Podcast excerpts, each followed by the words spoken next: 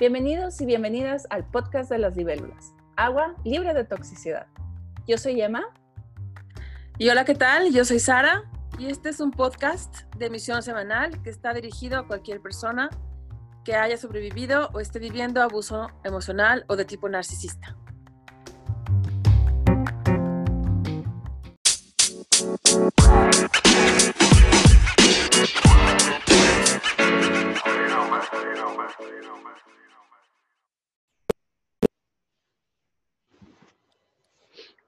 Y esta semana vamos a hablar de el control. ¿Qué es el control? Es un control, que si hay un, control sano. Eh, ¿Cómo estás, Sara? Hola, ¿qué tal? Emma, muy bien, gracias. ¿Y tú? Bien, también, eh, con este tema interesante, este, que siento que tal vez tenemos opiniones que son, se basan en la misma, en la misma opinión, pero pueden diferir. Vamos a ver. Vamos a ver. me, compartiste una frase eh, que dice lo siguiente. La voy a traducir. Decirle a tu compañero, decirle a tu compañero, eh, ¿dónde estás? ¿Con quién estás? Y a qué tiempo, a qué hora vas a llegar a casa, no es ser controlado, es mostrar respeto. Eh, ¿Tú qué opinas? ¿Opinas que eso es una verdad o, o no? ¿Qué opinas? Mm. Mira, yo creo, en mi forma de ver las cosas, este, todo depende, ¿no? Sí. De entrada, de entrada te lo puse porque justo me pareció controversial, pero está un poco tramposo. Porque lo, controversial de entrada viene por el hecho de que avisar a que vas a llegar a casa creo que se me hace una cosa muy respetuosa, muy decente, muy de te dejo saber a qué nos vemos ahí, o si voy tarde, pues que te enteres, ¿no? O si llego temprano incluso también, no sé, es como un tema de de somos familia y vemos atrás, nos vemos en casa, ¿no? O a te espero, o a qué me esperas. Yo creo que es algo lindo, deseable y que además nos trae mucha paz porque pues he estado del lado de los que están esperando y también he estado del lado de los que se olvidan de avisar y también entiendo que es bastante egoísta, ¿no? Entonces, por ese lado, yo creo que es como un tema de convivencia sana, avisarnos dónde andamos en general.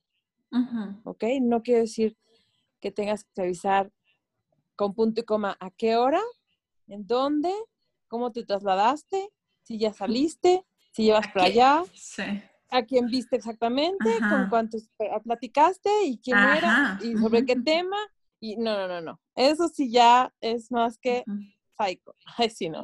Sí. Más que como control freak, ¿no? El tema, o sea, y puede ser incluso pues un medio de control muy usado entre relaciones, eh, ya no digas tradicionales, sino que están dañadas por esta como visión machista. ¿no? Es lo que pienso. Yo. Pero también las, las, mujeres lo pueden aplicar a los hombres. Claro, claro. Ah, control, va para los dos lados. Sí, sí, sí, sí ambos, ambos lados. Eh, y aquí estamos hablando en cuestiones de pareja, porque de eso se trata la frase. Claro. Yo, en esencia, sí, sí estoy de acuerdo con esta frase, fíjate.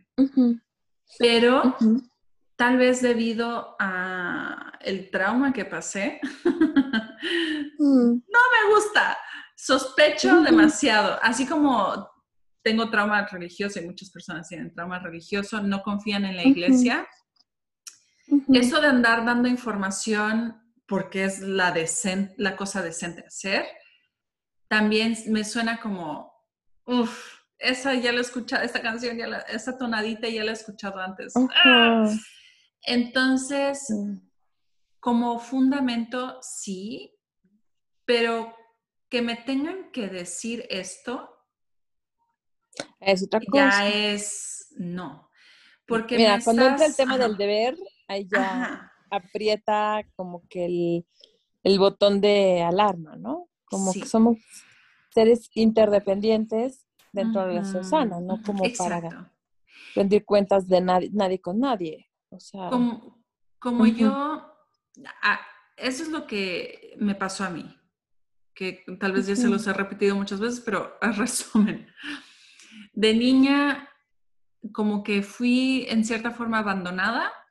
Entonces, cuando me topé con mi ex esposo narcisista controlador, su control se sintió como, ah, me interesas, me importas, te amo, esto es de verdad amor. Pero, pues no, obviamente no.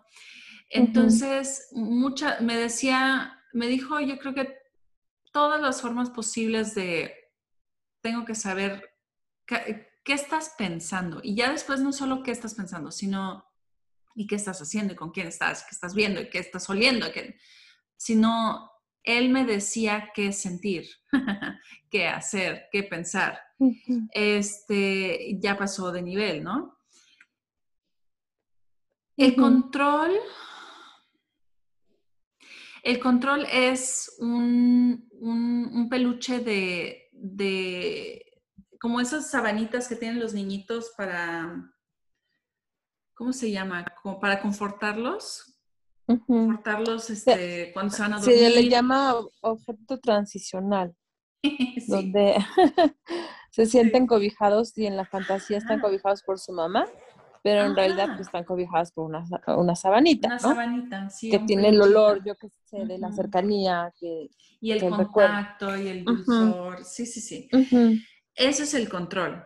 Nos da seguridad y voy a, voy a irme a un poquito otro ramo, este, que parece ¿A quién le da seguridad? que la ejerce o el que la recibe? Ah. En tu opinión. A las, yo creo que a las dos partes, porque yo como controlada, ex controlada, me sentía con la atención que nunca tuve con alguien que me está preguntando en dónde estoy y eso nunca me lo habían hecho. Ni mi madre, ¿sabes? Entonces, sentir que le importaba a alguien se sintió bien. Este, pero el controlador, el que quiere controlar la situación, cuando recibe afirmación, seguridad, eh, para calmar esa sensación incómoda, que es convivir con otra persona, porque la otra persona es una persona independiente de ti, siempre van a haber desencuentros. Aunque sea una persona sana, las personas sanas también tienen necesidades que podrían ser egoístas, entre comillas, pero son necesidades que la, la persona sana tiene que cumplir. ¿Cómo? tener un momento de no contestar el teléfono, un momento de ver el teléfono pero no contestarle a nadie, un momento de aislarse o un momento para compartir con otras personas como otros amigos, otra familia. Este, y entonces podría uno decir, bueno, es que me tienes que contestar pues sí, pero también a veces la, otra persona puede ser un poquito egoísta y decir, no, no quiero contestar mensajes ahora. Y se vale también. Y ninguna parte está siendo tóxica hasta cierto grado, ¿no? Porque también hay, tonos de, de egoísmo. Este, ah, pero lo que iba es que siempre va a haber desencuentros, aunque la gente sea sana. Y esos desencuentros nos provocan a todos malestar. Y hay gente que hace todo en la vida para saltarse ese malestar. Ya sea, por ejemplo, si es en una pareja, uy, siento que no me está contestando tan rápido como antes. Ah, pues me voy a conseguir a otra persona. O, ah, pues voy a hacer cosas que modos de compensar esa sensación incómoda que no son sanas.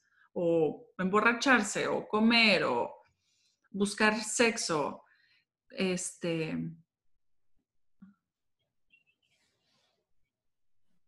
Entonces, las personas que quieren controlar no usan drogas o sexo, usan control como su mecanismo de, para compensar esa sensación de incomodidad de que, oh, no sé qué está pasando con la otra persona o me siento mal. Ah, ¿No? o sea, estás hablando cuando se vuelve como una, una obsesión, un, tema compulsivo.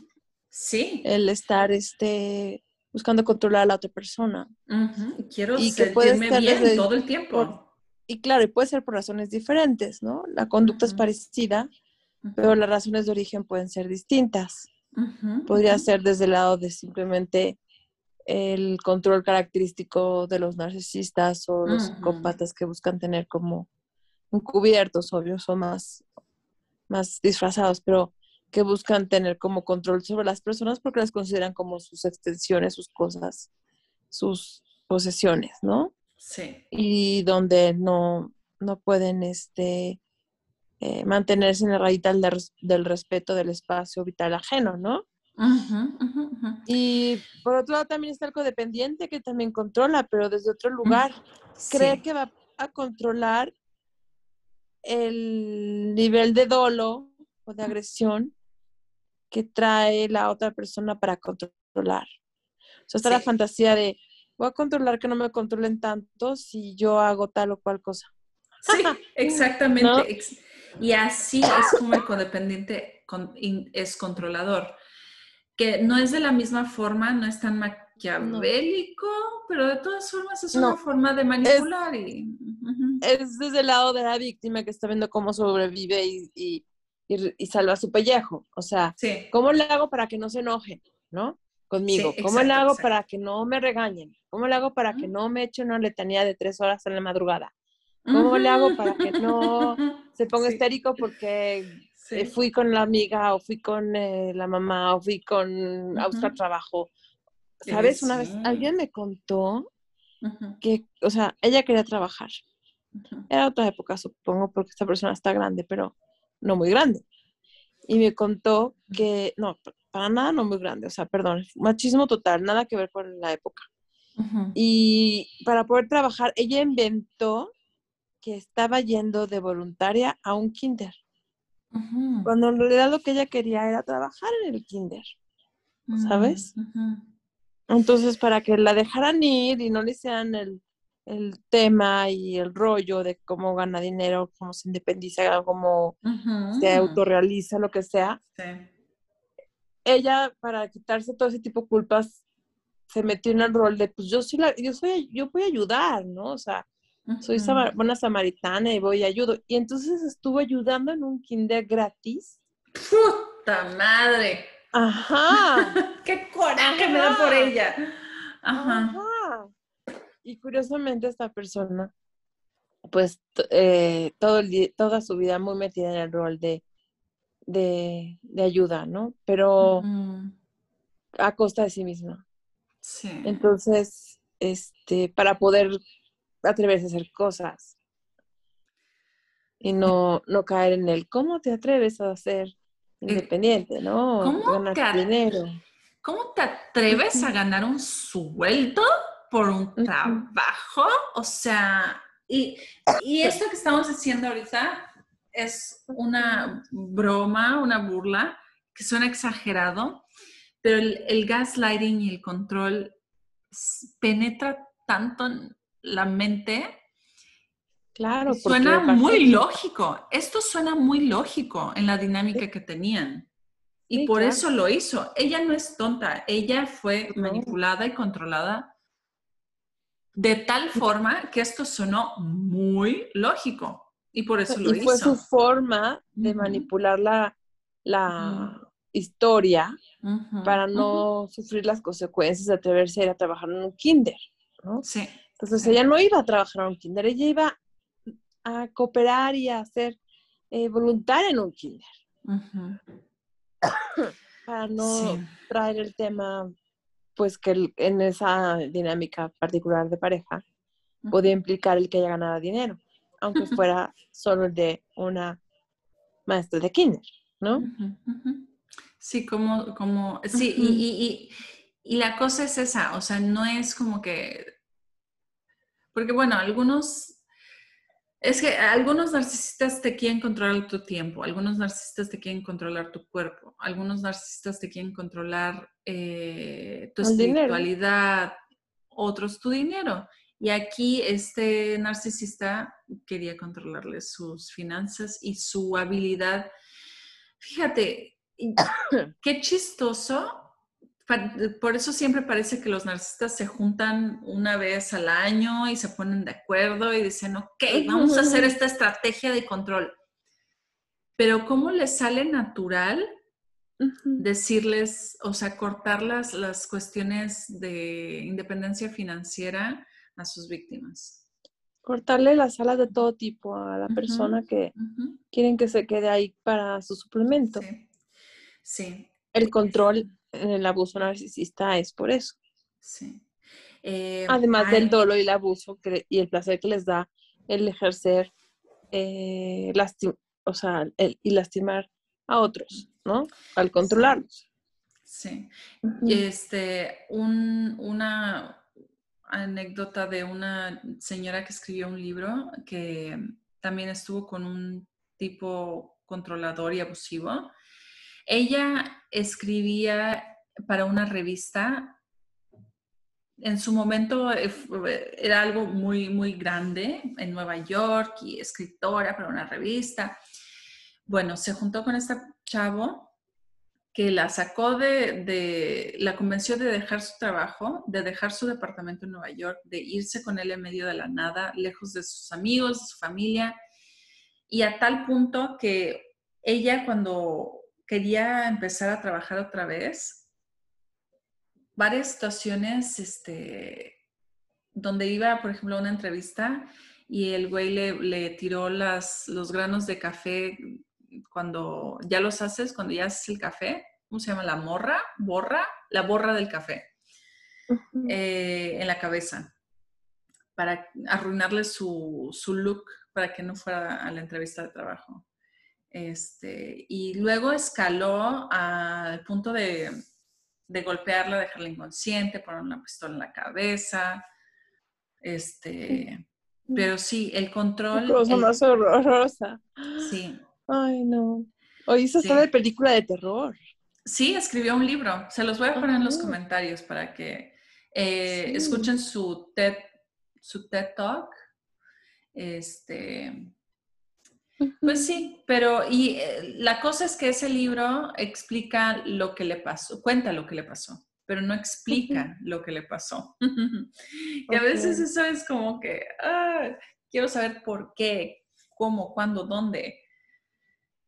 Eh, Sobre todo para que la gente diga no nada más el horror que le pasó, sino para que aprendan de su historia. Sí. ¿En el TED Talk sí lo explica más o no?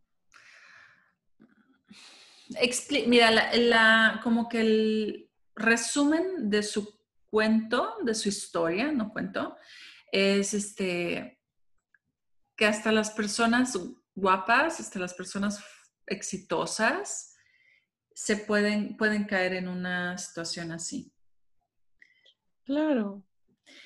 Porque uno piensa, ah, es, y es justamente eso, eso ella dice. Uno piensa, ah, sí, ya me acordé que saqué de ese video, ya me está cayendo todo el 20. Uno piensa que, que la, la esposa abusada, por ejemplo, se la imagina así como que, ¡ay, pobrecita, en un rincón!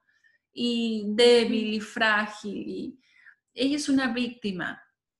Y ella dice... Con baja autoestima y con problemas desde la infancia y con historial de sufrimientos y que no sabe defenderse.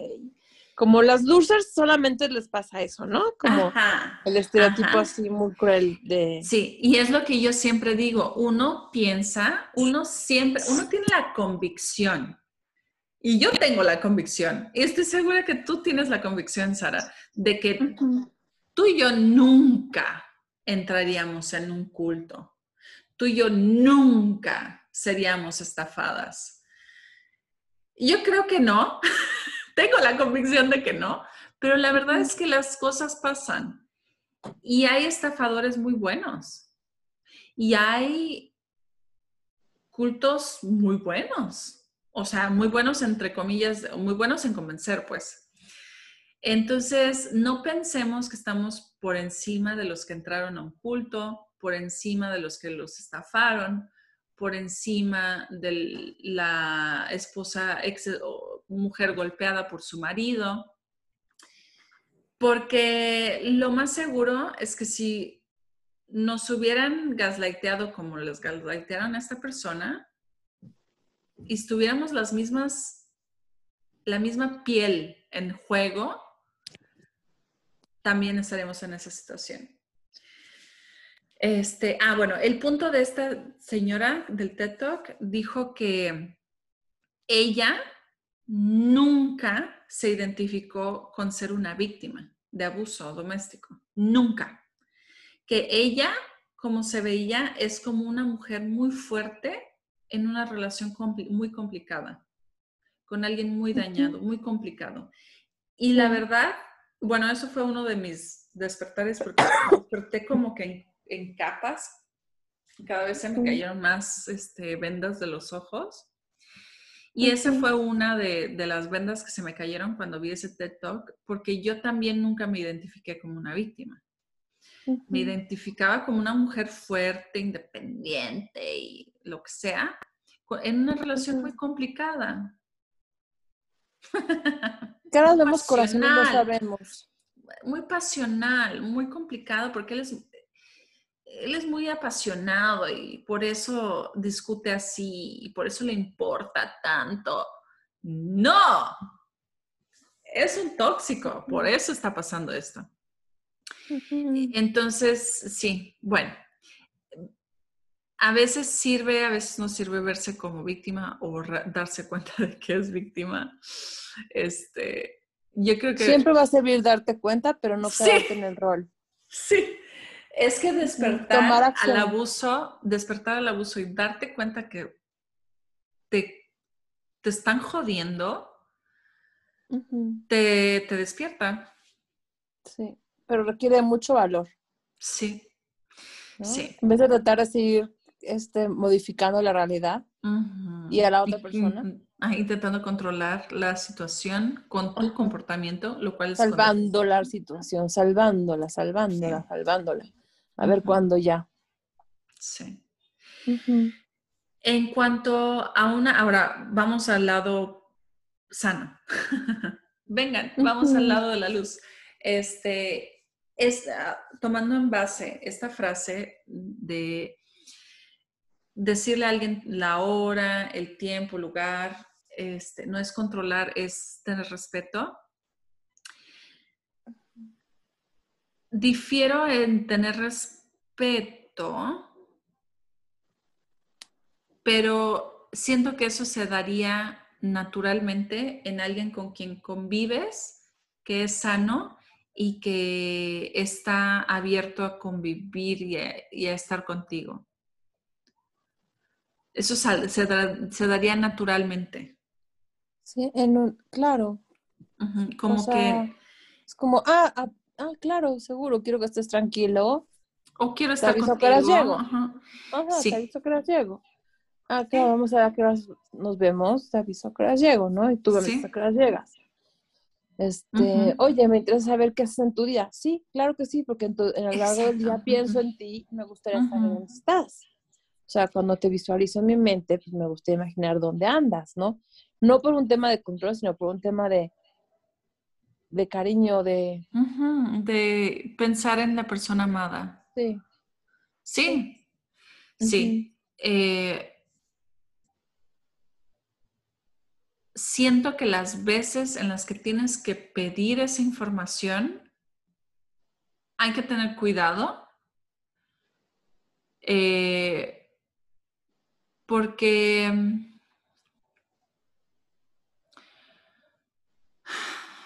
uno tiene que ver si la otra persona se está alejando emocionalmente o si siempre estuvo alejada emocionalmente y apenas nos estamos dando cuenta. Este, yo creo que una forma un tip para darte cuenta si, si esto es sano, si esto es normal, es pensar, bueno, por, ejemplo, por ejemplo, yo en tus personas seguros, seguras, en tus espejos empáticos, yo pienso, por ejemplo, Sara me haría algo así si Sara y yo estuviéramos en una situación similar. ¿Cómo respondería Sara? Y esa es mi base. Si es algo así como que no, Sara jamás proyectaría algo en mí o se pondría así. Este, entonces, mm, entonces hay algo ahí que no, está chido, que tal vez hay que, hay que investigar y ver qué onda. También uno mismo a veces, ¿no?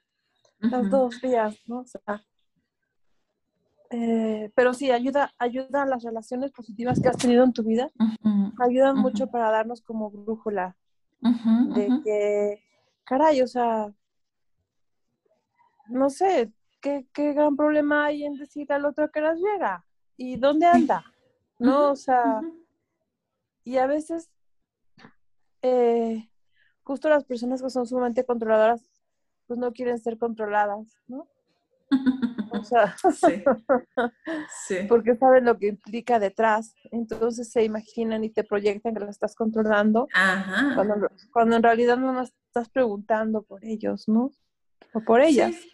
O también tú quieres hacer tu vida y quieres saber qué onda. Quieres, quieres sincronizar este, porque te importa. Y yo creo que eso es pero también lo usan como, me lo, me lo usaron a mí como excusa para controlar. Quería, que, quería sincronizar porque les importa estar conmigo. Este, Yo siento que al final de cuentas, lamentablemente es difícil de, explicar. Por eso uso el ejemplo del espejo empático, usarlos como, como base de qué es, cómo actuaría Sara, por ejemplo, en esta, en esta situación. porque hay veces que tenemos el, instinto de que, ah, me están ocultando algo. Este, pero lo callamos porque no queremos darnos cuenta de la realidad o no queremos perder a la otra persona picándole demasiado, preguntando demasiado. Este.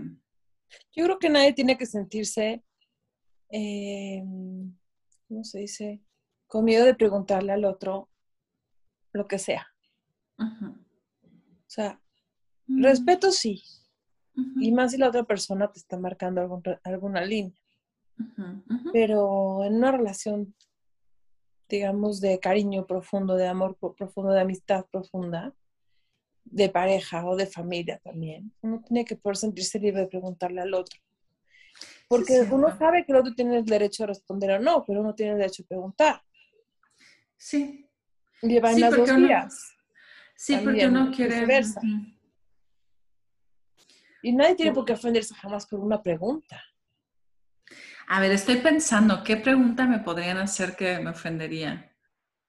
Ah, sí. Las que son acusatorias o que implican un, mm, sí, que son más... Eso, eso, ya no es pregunta, eso ya es como una retórica eh, pasivo-agresiva, ¿no? Sí. ¿Sabes qué, qué pensé en las preguntas que me molestan? Pero también son yo creo que depende del nivel de la relación. Si ya es una relación de pareja íntima, donde mm. hay amor, intenso cariño, o una amistad con mucho cariño, donde hay mucha convivencia, donde hay muchos valores compartidos, familia cercana. Y hasta la confianza. Donde hay ya tiempo y y mm, yo creo que tiempo y convivencia que han forjado un lazo establecido. Ahí sí se vale hacer casi cualquier pregunta. Ay, hoy me preguntaron, me preguntó una amiga porque pasó algo que me dio gusto. Me, me hizo una pregunta muy íntima que es si me dio gusto ver a alguien llorar. que fue algo muy íntimo.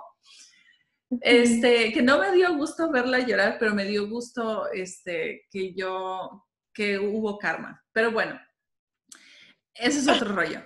Pero fue una pregunta muy íntima, porque como que es hurgar en, mi, en mis sentimientos más oscuros, como que, ah, fuiste sádica, en pocas palabras, te dio gusto verla sufrir. Este, es una pregunta muy íntima, pero esta persona que me lo preguntó, se vale porque hablamos de cosas así de profundas, ¿no? Y hablamos mucho del tema de que está pasando, eh, que estaba pasando. Este, entonces sí, por supuesto. la puerta. Pero hay otra, hay una compañera de trabajo, por ejemplo, que me hace unas preguntas que digo, güey, neta, o sea, y nunca se las contesto, me hago bien guaje, pendeja. Este, me pregunta que cuánto pago de renta, que cuánto pagué por mi bicicleta, Cosas así que digo, güey, nunca hablamos. Nunca hablamos. Y cuando hablamos, me preguntas esto, no sé, me hace sentir súper incómoda. Entonces. Pues sí. Mm. Pues sí, porque te está midiendo. Sí. Y te está midiendo en lugar de conectar. Te está midiendo. Sí, sí. Sí, entonces ahí depende de quién te lo pregunta, pero yo creo que en alguien que consideras tu pareja, sí ya entraría unas, o sea, preguntas muy íntimas. Como, te dio gusto verla llorar, ¿verdad? No, no me preguntó verdad. Me dijo, me preguntó así, ¿te dio gusto? Una pregunta sincera, auténtica, abierta a escuchar sí o no. Sí, sí. Nada de verdad. Por una forma como de, exacto, como son las preguntas, son frescas, son sin asumir, son abiertas, son sin, proyectar, sin proyectar nada. Sí, sí. Este. Y de esa forma se siente cuando te preguntan. Sí. ¿Dónde estuviste hoy? ¿No? Que llegaste tan tarde. Si te lo preguntan como, ah, mira, o sea, tuviste un día muy ocupado, ¿qué onda? ¿Dónde anduviste? Muy diferente a la cara de dónde andabas, ¿no? Sí, y yo creo que, yo creo que ahí está la clave del control. Hay interdependencia, hay libertad, respondas lo que respondas, porque ya sentí esa como que, uy, en el estómago cuando me recordé a mi ex esposo preguntándome cosas sencillas. Es como que, uy, si contesto algo mm. equivocado va a, va a haber pedo. Este. Sí. Con los narcisistas así se siente, con las personas abusivas. Las preguntas que hacen son trampas, son cuatro, así se viven. Como te están tendiendo ahí la trampa para ver si caes. Y, y lo peor de todo es que eh, no importa lo que contestes, igual caes. Porque lo que... porque lo que quieren no, porque no tienen, no hay razón ni lógica, lo que quieren es eh, ver de dónde sacan para armar pleito, ¿no? Suplemento. O para, humillarte, o para burlarse, o para decirte, para minimizarte, o lo que sea, ¿no? Sutil o abierto. Sí, sí, sí. Eh, y si es un tipo de control también, imagínate, no, no, no sentirte libre para contestar lo que quieres contestar. O la verdad. Hay veces que... Hay veces que me imagino, por ejemplo, esta señora que, que diste un ejemplo de si ella, porque pensaba que ibas a decir que ella cobraba sueldo y no le decía, y ahí hubiera estado mejor. pero que ella tenga que, y, pero también hubiera estado mal porque si ella hubiera tenido que doblar la verdad, mentir, para poder hacer las cosas, este... No se hubiera sentido bien consigo misma, como ella es. Sí, Entonces, dobló su necesidad de cobrar y lo que hizo fue regalar su trabajo para no tener que mentir, porque no podía enfrentar el hecho de que ella quería trabajar en un kinder. Sí. Ay, este, ¿cuándo crees que sería adecuado? Porque también están los otros que son del lado opuesto, porque ya también me he enterado, eh, una conocida, por ejemplo, que su esposo de repente desapareció. Desapareció por una semana y no andaba mm. muerto, andaba de parranda. Literal. Parrando, no, no. Y después regresó a la casa. Como un adolescente, ¿no? Como un adolescente que regresa con casi sus papás. Ni siquiera un adolescente hace mm. esas majaderías. La verdad, ni siquiera, totalmente. Pero ahí, por supuesto que le dijeron, no quieres controlar. Pero pues claro, el argumento fue ese, para defenderse atacó. Sí. Este, ¿cómo, o sea, cómo contradecirías, cómo, debatirías esto de que, cómo contra gaslightarías esto? Porque ahí es un gaslighting, obviamente, de que me quieres controlar cuando quieres saber, güey, mi esposo desapareció una semana. ¿Cómo contra desgaslightearías esto? Honestamente, si te metes al tema del debate, ya perdiste hace mil. Ok. O sea, opino lo mismo. Plan, en buen plan. O sea, las cosas son muy claras.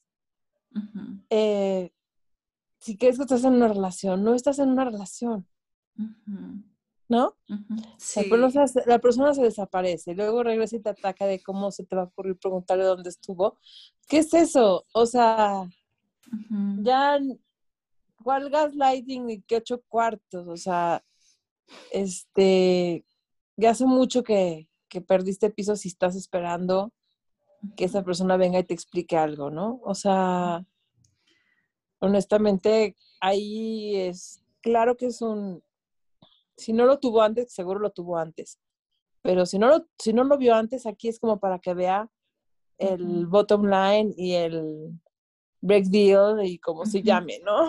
O sea, aquí se rompió una taza y cada quien para su casa, dicen en, mexicano.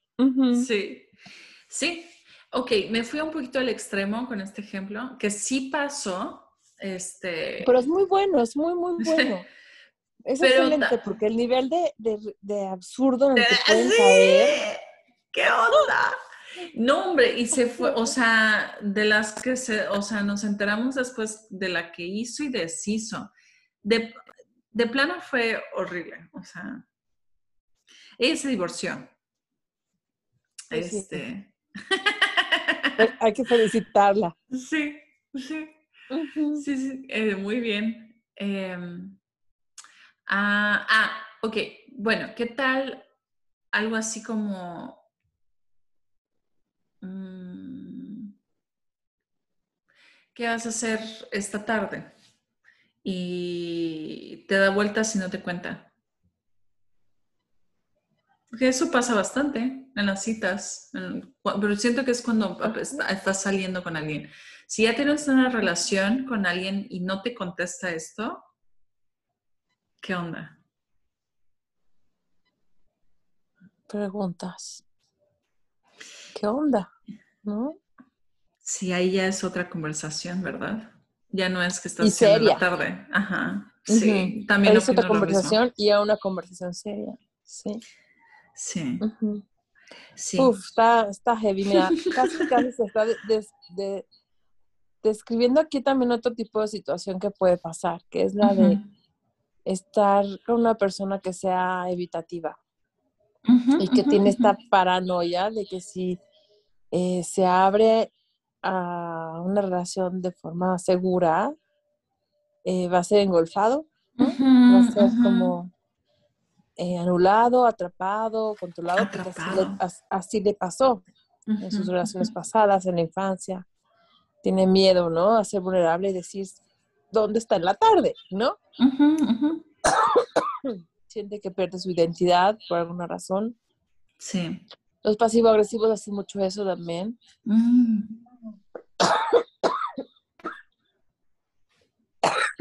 Ay, perdón por la... Sí. Eh, sí, hay personas que alucinan que los estás controlando cuando no estás controlando nada. O, o intimidad, intimidad quiere decir perderte, dejar de tener control sobre tu persona. Bueno, en la sexualidad, en el encuentro íntimo así, cumbre de la sexualidad, pues eso pasa, tienes que soltarte, porque si no, no gozas, ¿no? Ah. es un muy buen descriptor de lo que son las relaciones en general. Entonces, si, si estás abierto a, flexibilizarte, a ser vulnerable, a confiar, tú vas a tener una relación muchísimo más eh, pues desde sabrosa hasta agradable, feliz, este, no sé, gozosa, no sé, en todos sentidos, ¿no? Verdadera, auténtica, auténtica, exacto. Sí, sí. Yo siento que eso, eh, yo como rebote de la, de la relación controladora, sí me volví un poquito evitativa, no sé cómo se le dice en español. Y sí lo entiendo.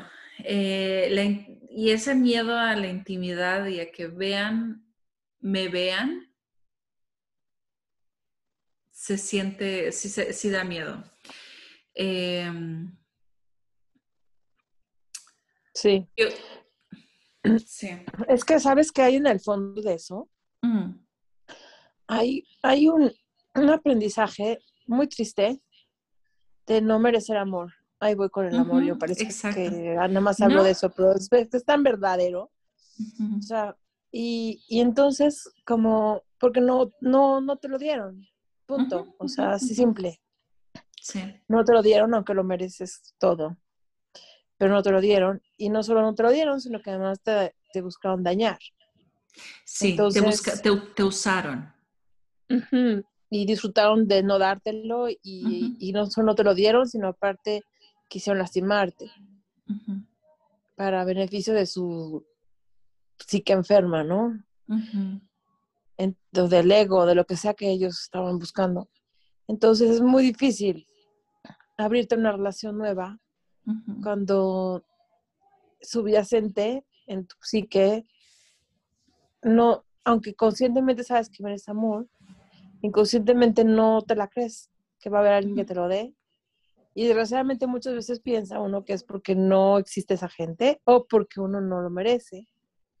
Y hay que trabajar a dos partes, tanto la de que lo mereces todo, todo el amor, tanto como el que existe quien lo pueda dar, porque pues tú, tú lo puedes dar, entonces existe gente que lo puede dar, tú eres el testigo número uno de que existen las personas así. Sí, sí. sí. Y también yo siento que para mí es quitarme, porque como nos cría o me criaron en una, en el ambiente, en la cultura de uno arriba, otro abajo, uno se sacrifica, el otro goza, uno es mejor y el otro es peor este, en una relación, lo que sea, quitarte o quitarme ese condicionamiento, de que uno arriba, uno abajo. Yo, como la palabra namaste, que me tengo que, ¿sabes qué? Mm, Eso me, es hermosa. Me he estado proponiendo últimamente porque, por ejemplo, si alguien, si salgo a la calle y veo a alguien, me, me intimida. Entonces evito ver a las personas. Entonces es solo ver a las personas y pensar, namaste, mi divinidad eh, reconoce tu divinidad. Este, y, ah, eso es. No todo el mundo, sí, para las personas correctas eres una, un igual. No, no arriba, no abajo. Y, y solo va a ser increíble conocerte porque eres tú. Entonces, y va a ser increíble conocer a la otra parte porque son ellos. Entonces, esa, esa mentalidad de como el, que evita, el, evitativo, de me van a usar, no, nadie te va a usar. Este, sí. Y si lo intentan, pues no los dejas.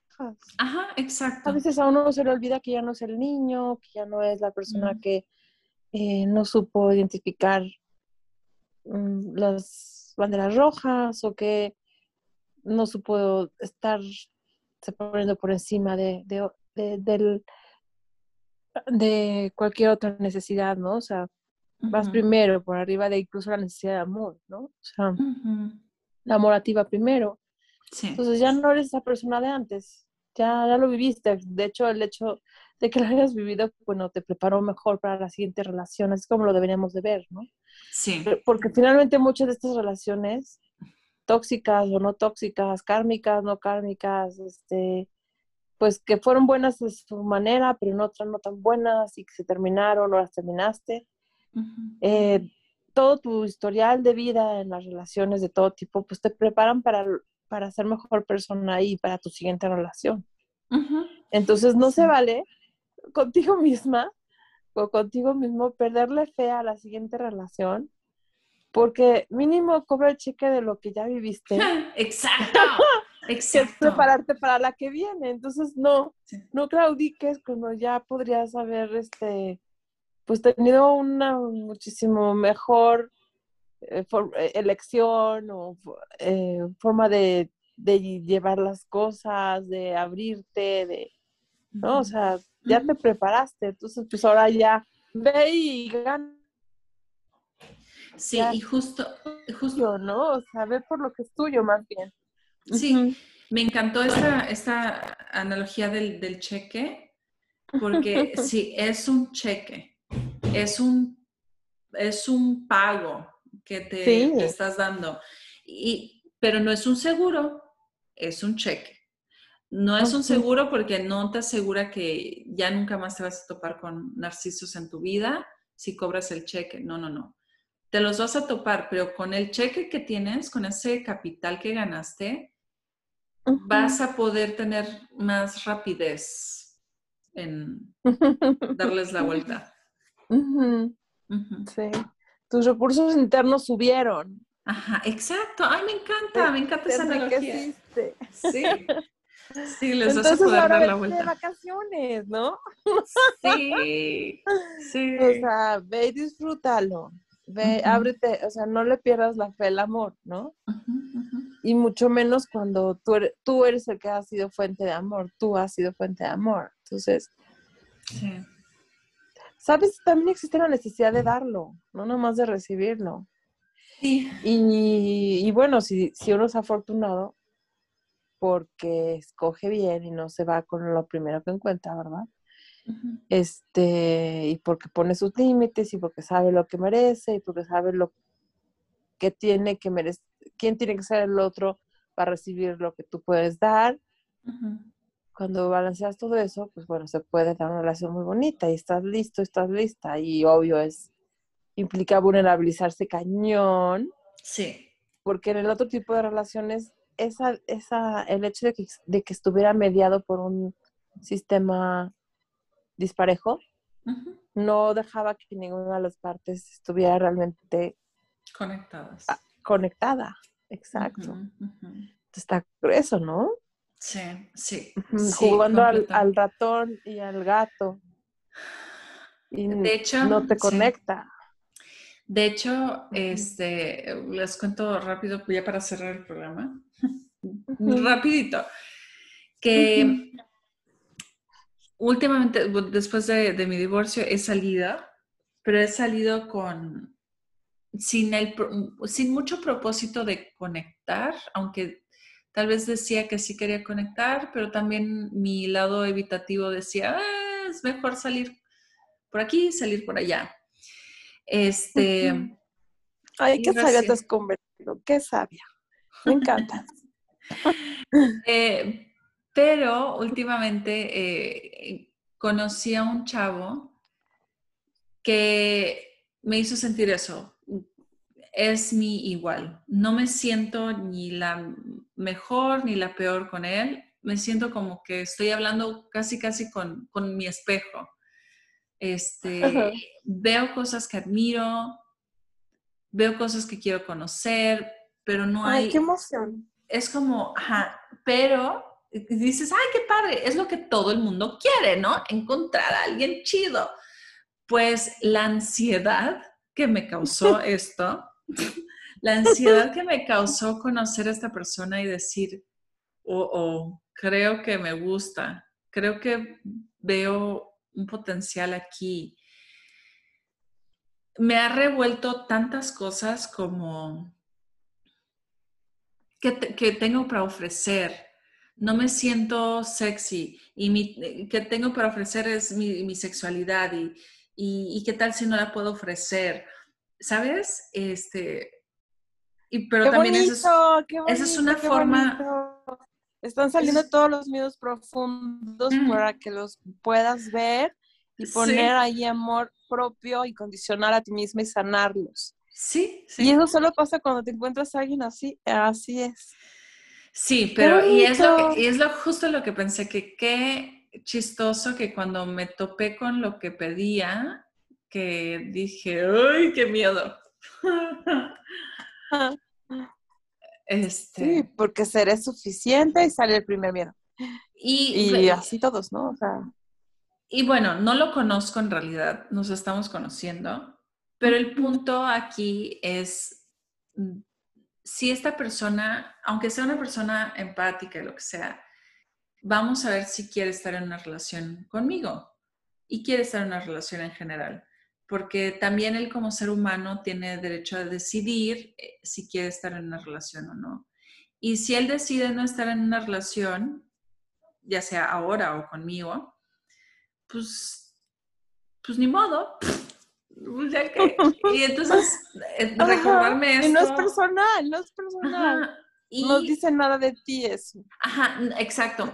Puede ser sentirse personal porque es, me está rechazando a mí, este, pero no tiene que ver conmigo. O sea, yo no soy el personaje principal en su historia. Él es el personaje principal en su historia.